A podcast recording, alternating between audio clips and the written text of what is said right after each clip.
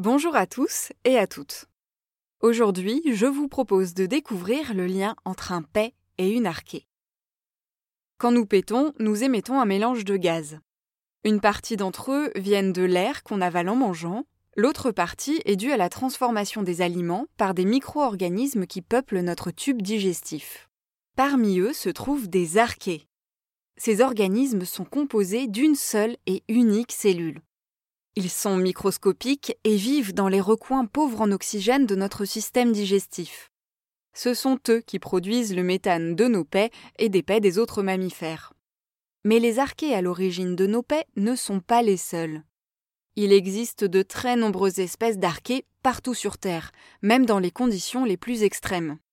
Certaines vivent dans des milieux très acides, très salins ou même très chauds, jusqu'à 110 degrés Celsius. Et pourtant, malgré notre grande proximité avec certaines d'entre elles, il est très probable que vous n'ayez jamais entendu parler d'archées.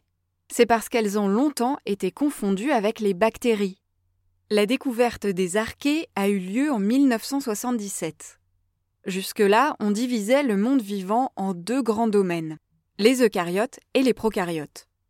Les eucaryotes sont les êtres vivants composés d'une ou plusieurs cellules avec un noyau. Tous les êtres vivants qu'on voit à l'œil nu sont des eucaryotes. Les prokaryotes, eux, sont des êtres vivants composés d'une seule cellule, sans noyau à l'intérieur. Ce sont les bactéries. Et puis cette année-là, Carl Woese, un microbiologiste américain, a découvert que le groupe des prokaryotes contenait en fait deux groupes distincts, les bactéries donc et les archées. Pour cela, Carl Woese s'est appuyé sur l'étude du ribosome, une molécule qui sert à fabriquer des protéines il a découvert qu'il existait trois types de ribosomes dans le monde vivant. Celui des eucaryotes, dont nous sommes dotés, celui des bactéries et celui d'un tout nouveau groupe, les archées. Il a donc proposé de classer les êtres vivants en trois catégories, eucaryotes, bactéries et archées.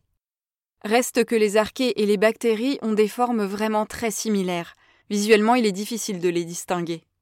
Les deux différences majeures entre les archées et les bactéries s'observent au niveau moléculaire, elles résident dans la nature de leur ribosome et dans l'agencement des lipides qui composent la membrane de leur unique cellule.